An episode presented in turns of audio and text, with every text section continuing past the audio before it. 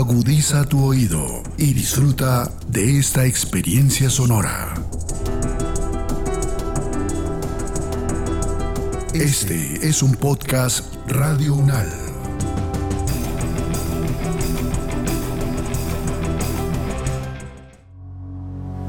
Los acontecimientos de actualidad y política internacional que fueron noticia en los últimos siete días, con una visión y análisis desde la academia. Análisis UNAL, siete días en el mundo. Bienvenidas y bienvenidos a la selección de noticias que hace Podcast Radio UNAL para todas y todos ustedes. Esto es 7 días en el mundo y estas son las noticias más relevantes de la semana transcurrida entre el 24 y el 30 de abril del 2022 los conflictos, las relaciones entre los países, las elecciones presidenciales, regionales y legislativas, la conformación geopolítica del mundo en un recorrido por los hechos más importantes en los últimos siete días. Análisis UNAL, siete días en el mundo. América. Iniciamos este podcast contándoles que Iván Duque respaldó a Zapateiro en declaraciones contra Petro. Diversas reacciones generó esta polémica por los trinos del general Eduardo Zapateiro, pero la que más llamó la atención fue la del presidente Iván Duque, quien a pesar de su fuero constitucional también respaldó al comandante del ejército en un pronunciamiento público. Ampliamos la noticia con la ayuda de José Gregorio Hernández, abogado, expresidente de la Corte Constitucional y profesor universitario. Profesor, pues usted nos hizo saber a través de redes sociales su opinión. Por favor, compártasela a los oyentes. Bueno, coincide con la Constitución. Yo no me voy a inclinar a favor de candidato alguno, pero simplemente quiero hacer referencia a las razones por las cuales la Constitución ha sido violada. Es que de acuerdo con el artículo 219 de la Constitución, la fuerza pública no es deliberante. ¿Qué quiere decir que no es deliberante? Que no puede participar en debates partidistas o políticos, que no puede tomar partido, que no puede hacerse al lado de una determinada corriente, porque la fuerza pública está al servicio de todos los colombianos. Es lo mismo que pasa con los recursos del Estado o con la Administración de Justicia. Las armas no se pueden poner al servicio de una determinada orientación o corriente política, de un determinado candidato. No, es que quien maneja el uso legítimo de la fuerza del Estado, que es precisamente la fuerza pública, tiene una responsabilidad con todos los colombianos. Por lo tanto, tiene que ser por definición imparcial y no deliberante. Es decir, no se concibe que los militares y menos aún quien comanda a los militares se ponga al lado de un determinado candidato o en contra de otro candidato o entre en debates, en polémicas, en discusiones respecto a lo que se discute en el curso de la campaña política o peor aún, hacer referencia a situaciones concretas y específicas de un candidato para sindicarlo veladamente o directamente de delitos. El señor general Zapateiro hizo alusión expresa en el Twitter, en la columna de Twitter, hizo referencia expresa a uno de los candidatos y manifestó que recibía dinero que depositaba en bolsas de basura. Por una parte hay que decir que ya hay un pronunciamiento de la Corte Suprema de Justicia que consideró que allí no había ningún delito por parte de ese candidato, pues no se avisoró, dijo la Corte Suprema de Justicia, la comisión de ningún delito allí, ni eso significaba que se estuviera cometiendo delito. Pero por otro lado, es una alusión personal a alguien que ejerce una función en este momento política para aspirar a la presidencia de la República. Lo mismo podía haber ocurrido con cualquier otro candidato. Si se hubiera hecho alusión favorable al candidato, también estaría participando en política el general Zapateiro. Dice claramente el artículo 219 de la Constitución, como antes lo manifestaba, que la fuerza pública no es deliberante, que no puede reunirse sino por orden de autoridad legítima, que no puede dirigir peticiones sino sobre asuntos que se relacionen con el servicio y con la moralidad del respectivo cuerpo peticiones inclusive. Y el derecho de petición es un derecho fundamental, pero está restringido para el caso de ellos. Los miembros de la fuerza pública no pueden ejercer la función del sufragio mientras permanezcan en servicio activo y dice la Constitución, ni intervenir en actividades o debates de partidos o movimientos políticos. A mí me ha preocupado especialmente frente al concepto de la democracia, de la libertad, el hecho de que el presidente de la República, lejos de haber llamado la atención a su funcionario para que no siguiera participando en política, lo haya respaldado. ¿Por qué? El presidente de la República es el jefe supremo de la Fuerza Armada. Es el comandante supremo, dice la Constitución. Y por lo tanto, él no puede inclinar esa fuerza a favor o en contra de determinada tendencia o de determinado candidato. Y es que el presidente ha inclinado la balanza no solo en este caso, sino que infortunadamente ha estado participando permanentemente en estos meses en debates con el candidato Petro. Específicamente, yo no recuerdo que haya estado controvirtiendo con otro candidato, pero con las propuestas del candidato Petro en numerosas ocasiones ha hecho referencia a contradecirlo, a manifestar que se equivoca en tal o cual propuesta, como si él mismo, el presidente Duque, fuera un candidato, que no lo es, ya fue candidato, ahora es el jefe de Estado, jefe de gobierno y suprema autoridad administrativa y tiene a su cargo, como lo dice la Constitución, el conocimiento de los asuntos que interesan a todos los colombianos, a todos. Y él ha jurado precisamente eso, servir a la totalidad de los colombianos y no a una determinada orientación, ni asumir como si todavía fuera candidato un debate que lo pueden dar los candidatos. Quienes no estén de acuerdo con las propuestas de uno o de otro candidato, pues sencillamente que participen. Para eso son los debates entre los candidatos. Y podemos participar los ciudadanos, pero el que no puede inclinar la balanza es el gobierno, menos aún el presidente de la República y ahora ustedes informaban que también los ministros, entonces ahora se consideran autorizados para participar. Entonces ya sabemos que el gobierno está con una cierta candidatura o está en contra de una cierta candidatura y eso rompe el concepto democrático y atenta contra las instituciones. América.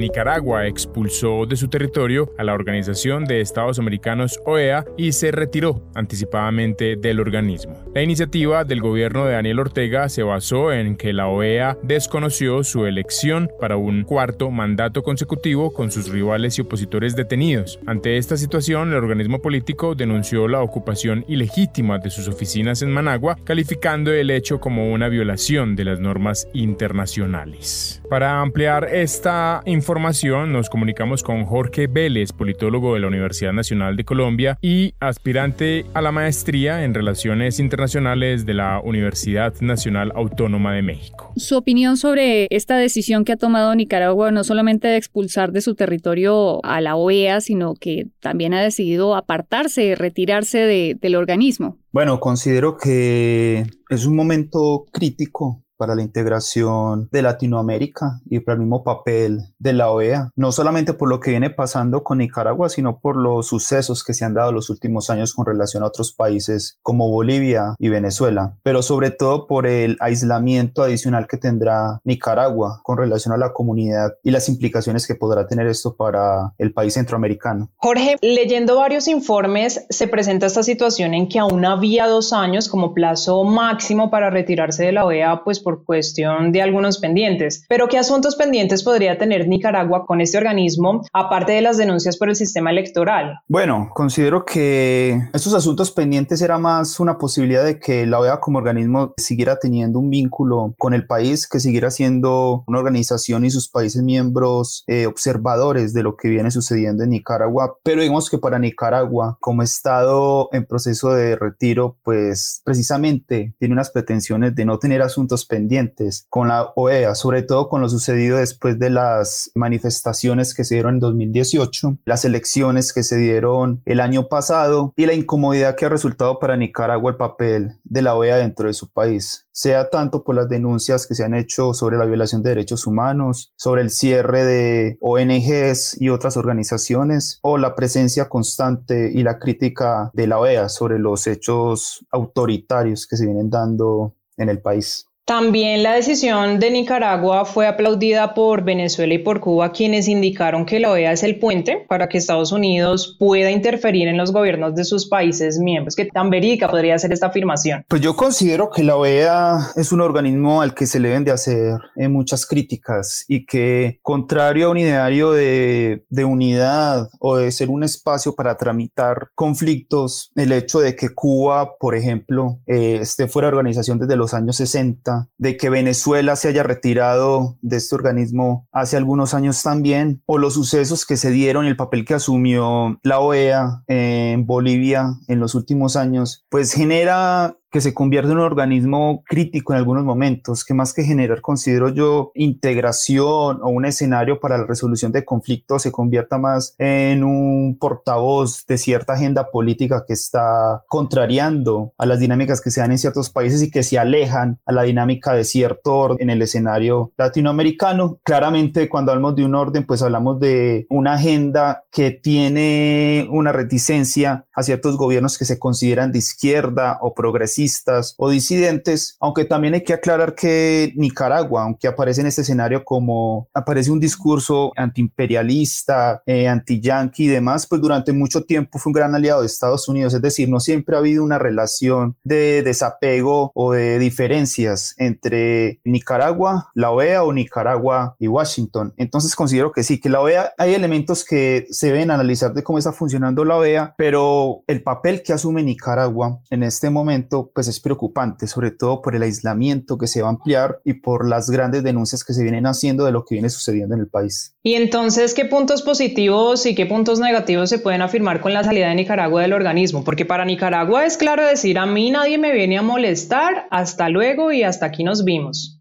Eh, puntos negativos, creo que muchos. Puntos positivos, creo que para la integración latinoamericana, para un flujo y una comunicación diplomática y política constante, creo que es muy negativo. Como vengo diciendo, este proceso de aislamiento mayor de Nicaragua es preocupante por lo que viene pasando en el país y porque además las experiencias de aislamiento en otros países, sea por sanciones económicas, por sanciones políticas, por decisiones propias de ciertas naciones de aislarse mucho más de la comunidad internacional, pues creo que refuerza las dinámicas autoritarias, evita que haya observadores de otros países y de otras organizaciones dentro de esos territorios haciendo una observación de derechos humanos, de cómo funcionan las instituciones. Si en las últimas elecciones se presentaron los problemas que se dieron, ¿qué otros problemas se podrían generar en unas futuras elecciones sin la presencia de ciertos organismos, no solo como la OEA, sino de otros estamentos como la Unión Europea, otros países que tengan presencia allí para hacer veduría de lo que sea en el país? Creo que el problema fundamental es que Nicaragua está entrando en un proceso mayor de aislamiento y esos procesos de aislamiento lo que hacen, como hemos visto en otros países, es reforzar el autoritarismo, la represión y que estos gobiernos, que aunque no considero que sean propiamente una dictadura, pues están muy cerca de una dictadura. Cuando me refiero a ese tipo de países es lo que pasó, por ejemplo, con Venezuela y las sanciones de Estados Unidos, lo que pasó con Siria y las sanciones de Estados Unidos y la Unión Europea, es decir, son sanciones o son ejercicios de aislamiento que lo que hace es profundizar los gobiernos autoritarios que se dan en estos países.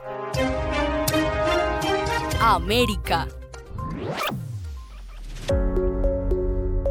Sigue en aumento la violencia machista en México. La alarma se ha generado por el continuo crecimiento de casos por extorsión, corrupción de menores, violación y agresiones por motivos de género. El último caso visible ante los medios de comunicación fue el de Davani Escobar, una joven de 18 años quien había sido presentada como desaparecida desde el 9 de abril. Frente a esta situación, las autoridades mexicanas encontraron el cuerpo de Escobar en un hotel del municipio de Escobedo, en Nuevo León, hace unos días, y por la situación cientos de mujeres han salido a protestar contra la violencia machista que se vive en ese país. Para hablar del tema, nos comunicamos con Liliana Aguilera, fundadora y presidenta de la Red Púrpura de Mujeres Extraordinarias, doctora en imagen pública con especialidad en imagen política, integra también el Comité de Mujeres Líderes de América para la OEA, consultora y conferencista en temas de igualdad entre hombres y mujeres. Estas son de esas noticias que no quisiéramos dar, pero que infortunadamente en nuestra región pasa mucho. Países como México, países como Argentina y hasta nosotros acá en Colombia registramos unas cifras altísimas de violencia machista, de feminicidios. Nuestra legislación prácticamente hasta hace muy pocos años incluye este delito de feminicidio como autónomo. Quisiera que comenzáramos por allí justamente sobre lo que está pasando en México. ¿Qué ocurre? Porque ha sido casi que imposible superar ese tema de la violencia contra la mujer. Sí, es correcto. Mira, lamentablemente este suceso de Devani, pues bueno, ha movido muy fuertes sentimientos y pues bueno, de hecho están siendo las manifestaciones en nuestro país que yo creo que totalmente eh, válidas y pues que nos llevan a, a replantear sobre todo las instituciones, pues bueno, esta situación que adolece, como bien dices, a México y a América Latina y que al final pues este crimen de odio pues no solamente sigue sucediendo, sino que se incrementa cada día más. ¿Uno cómo le puede expresar a una niña que apenas está iniciando su ciclo de vida que ser mujer no es un delito, que ser mujer no es algo malo? Pues esto basado en la violencia que se está presentando hacia nosotras. Claro, mira, de hecho, bueno, yo estuve hace algunos días ahí en su país, muy bello país, en la Filbo, presentando mi libro, libro Púrpura de las Mujeres Extraordinarias. Y bueno, el libro Púrpura lo que plantea precisamente es esta también educación hacia las hijas en una vertiente, pues bueno, de la mujer independiente, de la mujer que alza la voz, de la mujer que, que apoya a otras mujeres desde edad temprana, desde pequeñas, apoyarnos las unas a las otras y no, digamos, invalidar lo que una mujer o una niña llegue a sufrir o a adolecer. Así el libro Púrpura, el movimiento de mujeres púrpura, pues bueno, sobre todo lo que quiere prevenir es la violencia de pareja. Ustedes saben que también en la violencia de pareja, pues bueno, se cometen los actos de feminicidio, principalmente los feminicidios en muchas ocasiones son cometidos por la pareja o por la expareja. Entonces, pues bueno, el movimiento de mujeres Púrpura no solamente busca ayudar a las mujeres que atraviesan por esa situación, sino también a educar a las niñas en esta pues nuevo paraguas de la mujer que renuncia a la condición de, de sumisión, de debilidad. Y por supuesto pues bueno también a la mujer que tiene la claridad que amar pues no, no es sufrir, ¿no? ni es pasarla mal. Y pues bueno este libro está a la venta en las librerías del país. Y claro que pues bueno como vieron bueno me dedico también a atender la violencia aquí en Guanajuato, México, me encuentro dirigiendo el Instituto de la Mujer de, de Guanajuato. Y pues bueno eh, es un mal continuo, diariamente vemos casos de todos los tipos de violencia, pero principalmente la psicológica. Y yo lo que diría a una niña desde edad muy temprana, porque a veces comenzamos a normalizar desde la edad preescolar el que el niño, ¿no? Que golpea a la niña y decimos son cosas de niños. como padres nunca normalizar estas situaciones que suceden. Claro que, pues bueno, no es fácil de, de llevar una situación así, pero siempre darle valor a su voz y actuar y escuchar. Y luego en la etapa del noviazgo, pues bueno, también tener muchas herramientas internas como adolescente, como mujeres y mucha comunicación con los padres, con las mamás, porque al final, pues bueno, el, caso de Devani nos lleva también mucho tema de, del cuidarnos entre todas, ¿no? Entonces, pues bueno, es totalmente doloroso para nuestro país esta situación. Eh, este caso es muy sonado, pero lamentablemente, pues bueno, no es el único caso y pues bueno, el de Devani nos lleva a voltear a ver esos otros casos y sobre todo el que las instituciones, pues el replantearse qué sigue, ¿no? Y, y cómo realmente frenar y disminuir estos índices de feminicidio. Liliana, y precisamente cómo se está replanteando o qué se está haciendo para evitar que miles de mujeres sigan desapareciendo en México. Pues mira, realmente ahorita el tema de los movimientos yo creo que han sido muy importantes porque al final, pues bueno, yo creo que la sociedad ya está entendiendo y las instituciones. en un momento había mucha preocupación porque se dañaban los inmuebles, porque se quemaban cosas, porque se rayaban, etcétera. Y pues yo creo que poco a poco ya el discurso cada vez va haciendo que un inmueble pues no, no tiene importancia que al final lo que importa son las vidas. Entonces, bueno, va cambiando el discurso. Claro que, sin embargo, pues bueno, la actuación, en este caso de las fiscalías, principalmente de las autoridades de investigación es primordial. Yo creo que la capacitación es la que principalmente estos órganos están apostándole. La capacitación de los agentes de investigación con perspectiva de género es sumamente fundamental. Al final que tengan las herramientas por la perspectiva de, del favorecer obviamente a la víctima es primordial y que no cuando se acerquen los familiares,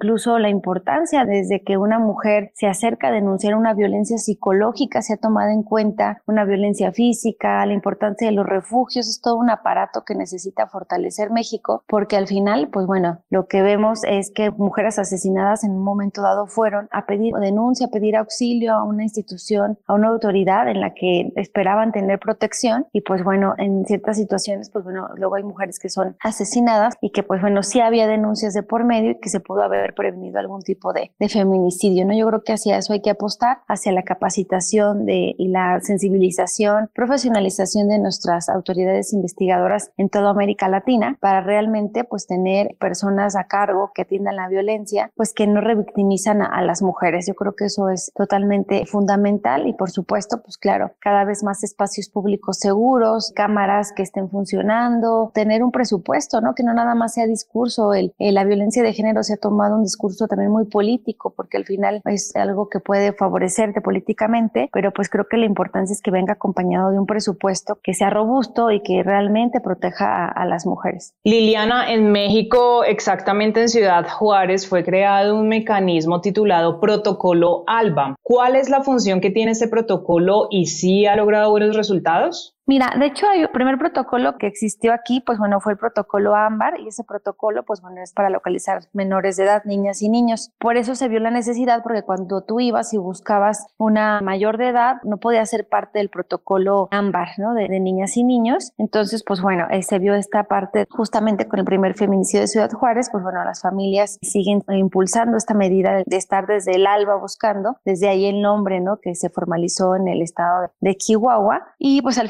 final es esta parte, digamos, de cooperar de entre las autoridades estatales, federales, de la sociedad, de los medios, todos buscar más efectivamente a las víctimas. Y pues bueno, ha sido importante porque al final, pues bueno, es apoyarse entre todo el país y reforzar los instrumentos y las acciones y los servicios, digamos, en pos de localizar una vida. América. Militares hacen confesiones históricas ante la JEP y las víctimas. Los hallazgos del Tribunal Especial indican que 10 miembros de la fuerza pública y un civil son penalmente responsables de cometer los crímenes de guerra, de homicidio en persona protegida y crímenes de lesa humanidad por asesinato y desaparición forzada de al menos 120 personas presentadas como bajas en combate en la región del Catatumbo. Para hablar de este tema y entenderlo un poco mejor, conversamos con Sebastián Bojacá, abogado de la Comisión Colombiana de Juristas. Sebastián, es difícil luego de escuchar esos testimonios, de verlos, queda uno desconsolado y desarmado, sin mucho que decir y con ganas es mucho de llorar. Pero uno de los, digamos, comentarios que se han visto también muchos y que a mí me parece que es bueno también rescatar es el papel que está teniendo la JEP y la Comisión de la Verdad. Qué importante papel está teniendo estas dos instituciones.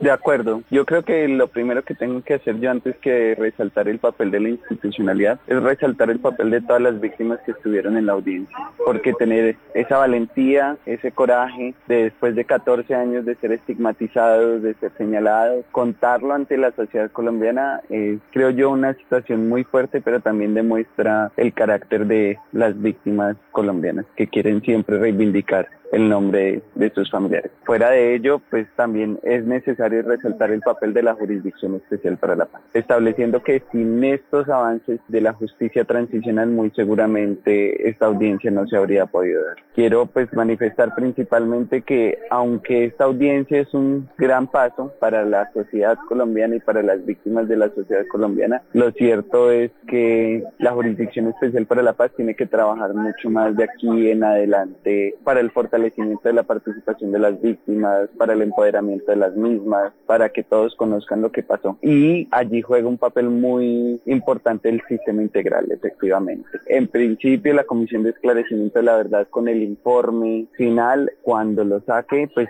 demostrar y garantizar las causas y las consecuencias del conflicto colombiano. Pero también la Jurisdicción Especial para la Paz de no solo llegar a los máximos responsables, sino garantizar la verdad siendo ellos el Tribunal de Paz.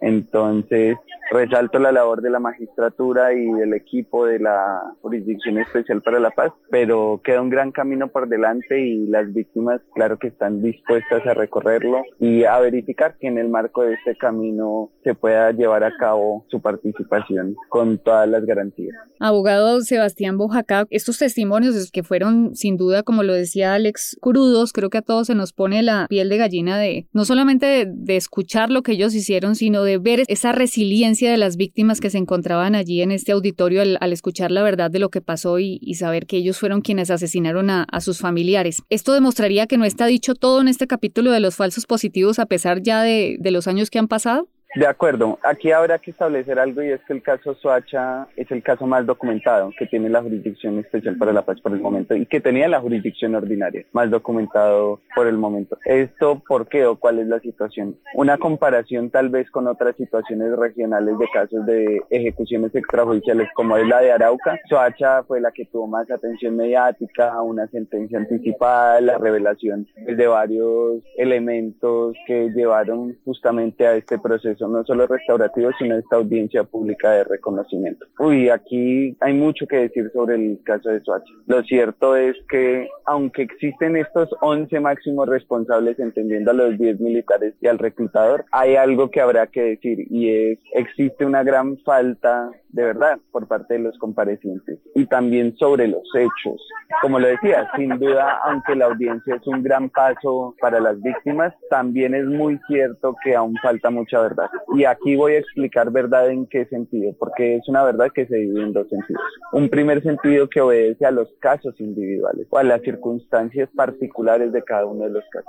De allí inclusive la Comisión Colombiana de Juristas representa el caso de Zoraida Isabel Muñoz, donde oímos al comandante de batallón, al comandante de brigada, pero la madre de la víctima aún sigue esperando saber cuál fue la promesa con la que lo engañaron, adicionalmente quién lo trasladó, cómo lo trasladó, cuáles fueron sus últimas palabras y es parte de esos relatos que tienen que escuchar las víctimas para empezar a pensar en reconciliación. No podemos pensar en hablar de un macrocaso, macrocriminalidad y que las víctimas acepten que en cada uno de sus casos no hay una verdad particular, pero tienen que aceptar el desarrollo macrocriminal y la investigación que se desarrolla a partir de estos lineamientos. Ahora bien, existe un segundo elemento de falta de verdad o de una verdad a medias, si se quiere decir así, y es los comparecientes efectivamente entregaron parte de la verdad. Pero ¿qué faltó? Y esto lo decía una de las víctimas en sus intervenciones. ¿Por qué lo reconoce? ¿Cómo lo reconoce? Resalto también en otras palabras de una víctima y es la verdad del mínimo esfuerzo. Lo que está probado en el auto es lo que yo vengo a reconocer. Y en ese sentido particularmente entonces están diciendo yo reconozco mi responsabilidad individual. Sí, yo fui culpable de los hechos que se me imputan en el auto, pero adicionalmente no dan elementos para establecer cómo era esa cadena jerárquica de transmisión de la orden de las ejecuciones extrajudiciales. Seguramente, pues ustedes y, toda la audiencia y el público lo sabe, pero estas 11 máximos responsables no crearon esta práctica institucional y esta política de Estado contra miembros de la población civil, bien sean campesinos, jóvenes de escasos recursos económicos. Y estas personas que están acá, que se supone deberían tener alguna parte del conocimiento, no otorgan ni a la jurisdicción ni a las víctimas quién les transmitió la orden, en la mayoría de casos, cómo la transmitió y a esa persona quién se la transmitió. Es lo más fácil del mundo poder culpar a Montoya, porque Montoya es uno de estos, entre comillas, máximas responsables que ya tiene una mayoría de sindicaciones en la justicia ordinaria Sin embargo, lo puntual habrá que establecerse que faltan los comandantes de división, los comandantes de varias brigadas, el comandante del ejército, el comandante de las fuerzas militares, de ahí para arriba algunos terceros civiles, y es lo que falta en este caso, saber ellos cómo dieron las órdenes, quién las recibió, qué día, en qué forma y cómo se las transmitieron a sus subordinados. Además que hablamos de los casos de Soacha que digamos que fueron los más visibles, pero seguramente estas fueron prácticas que se replicaron en otros lugares del país. Por ejemplo, la unidad de, búsqueda de personas dadas por desaparecidas viene adelantando una labor desde hace ya un tiempo en el, nada más en el cementerio de Dabeiba, donde se tiene conocimiento que hay muchos cuerpos de personas que no se han identificado, pero que, según se ha dicho, podrían ser también víctimas de estos falsos positivos. ¿Usted cree que en algún momento se llegue a saber la totalidad de lo que ocurrió con esta práctica criminal y las dimensiones de ella? Yo creo que ya la justicia ordinaria nos ha ido entregando unos elementos y la transicional también nos ha ido entregando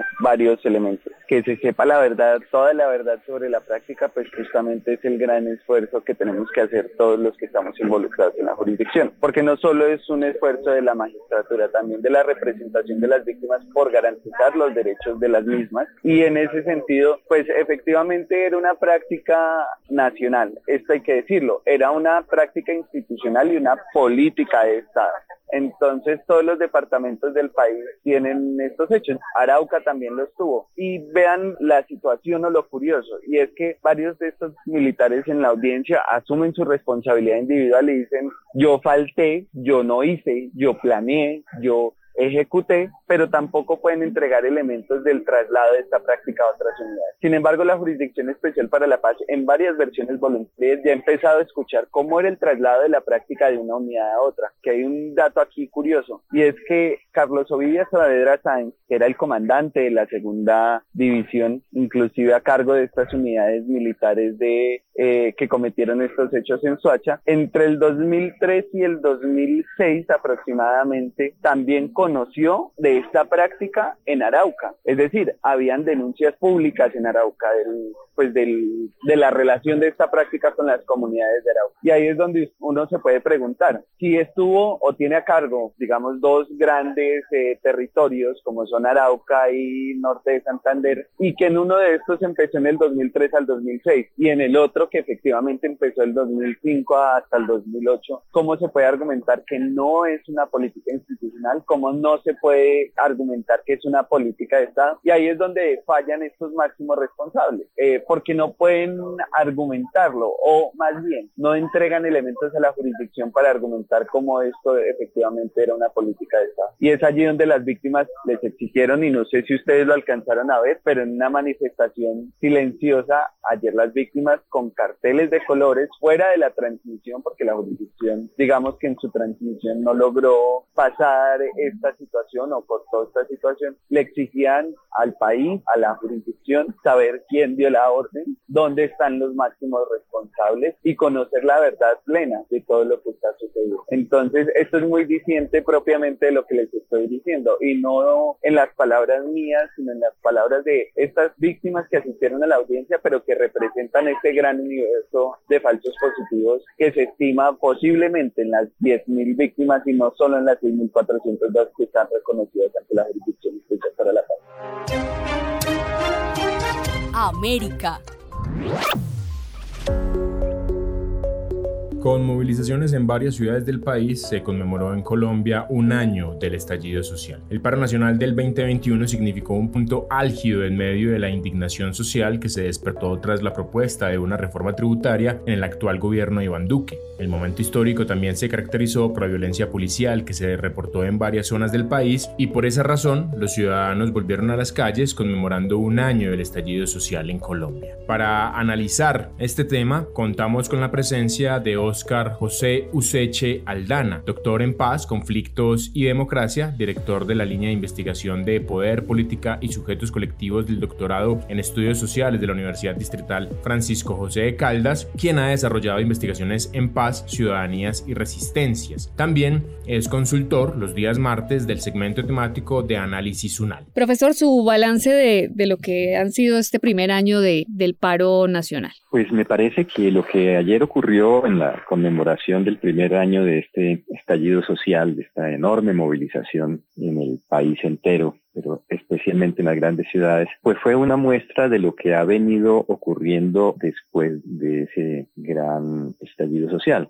Lo primero es que no, no vimos grandes confrontaciones y el operativo que estableció la fuerza pública pues pareció un poco exagerado, digamos, porque se esperaba que hubiesen disturbios e incluso muchas empresas, universidades y demás decidieron ayer que no se acudía presencialmente a las oficinas o a las, a las sedes de trabajo previendo lo que podría pasar. Y con respecto a lo que ocurrió hace un año, pues era de imaginar que algo similar podría estarse gestando. Pero siempre hay que observar esto, tanto en el tratamiento que se dio al estallido social como en estas precauciones que se tomaron. Hay la idea de que existe algo así como una conspiración en las ciudades que son animadas además por agentes externos, Venezuela, las guerrillas, Rusia, y por lo tanto se da un tratamiento en ese código amigo-enemigo, que es un código bélico a la protesta social. En parte eso fue lo que ocasionó la protesta social hace un año, pues esa enorme manifestación de protesta social que conjugó muchos de los dolores y de las heridas y de los reclamos y de la indignación de mucha gente, especialmente en las ciudades. Hay que recordar que el estallido se da en medio de un pico enorme de, del acontecimiento pandémico que vivimos, el COVID-19, y entonces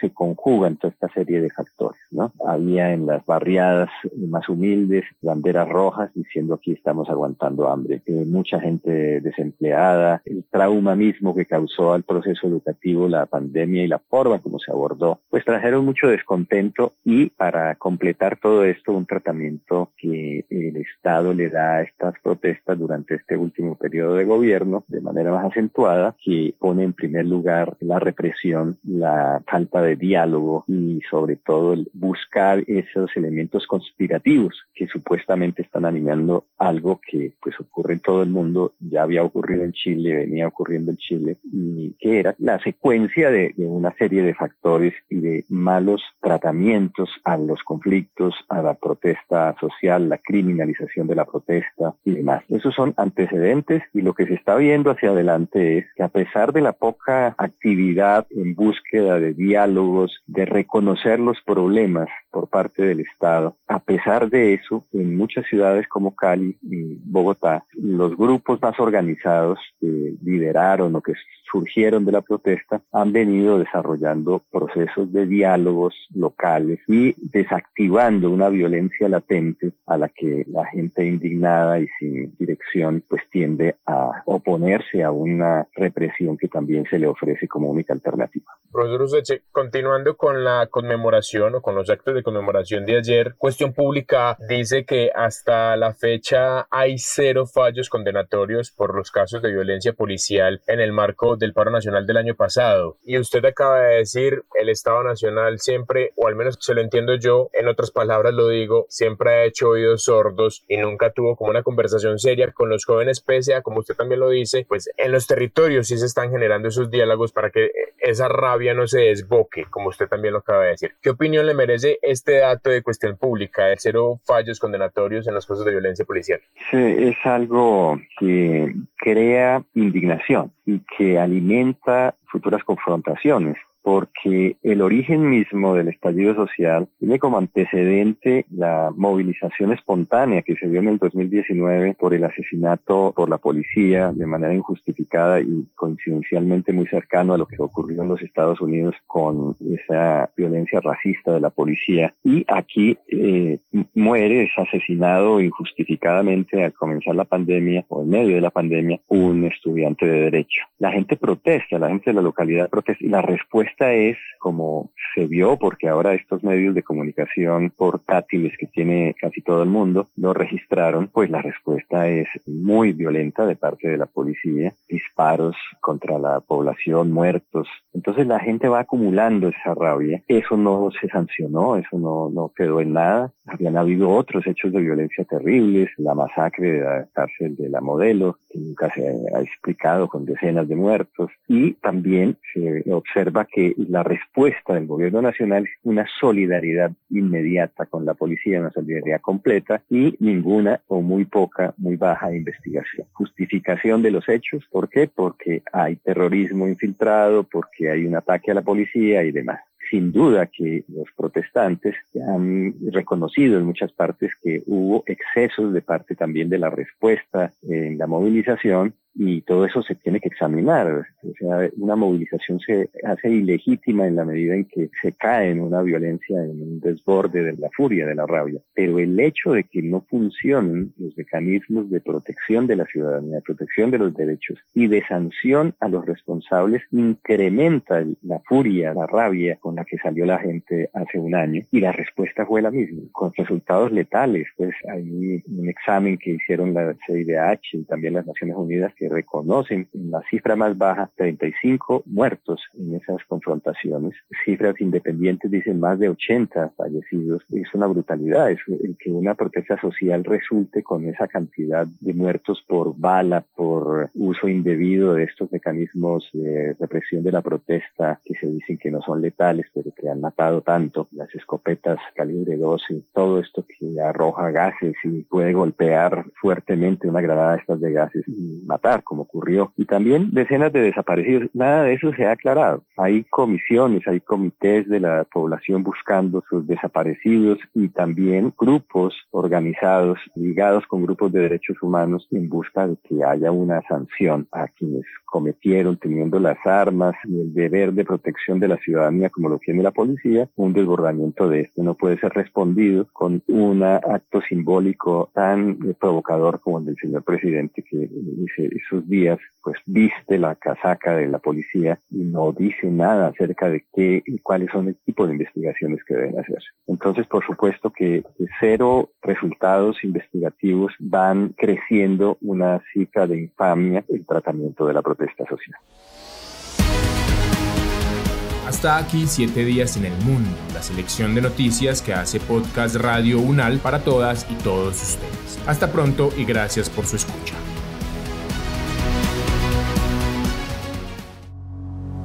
Los acontecimientos de actualidad y política internacional que fueron noticia en los últimos siete días, con una visión y análisis desde la academia. Análisis UNAL, siete días en el mundo.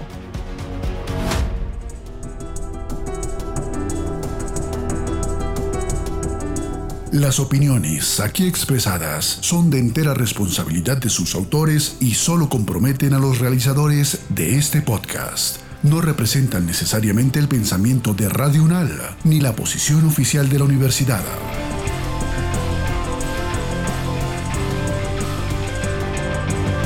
Este y otros podcasts en nuestro sitio web podcastradio.unal.edu.co. Síguenos en nuestras redes sociales. Nos encuentras como Podcast Radio UNAL, Universidad Nacional de Colombia, Proyecto Cultural, Científico y Colectivo de Nación.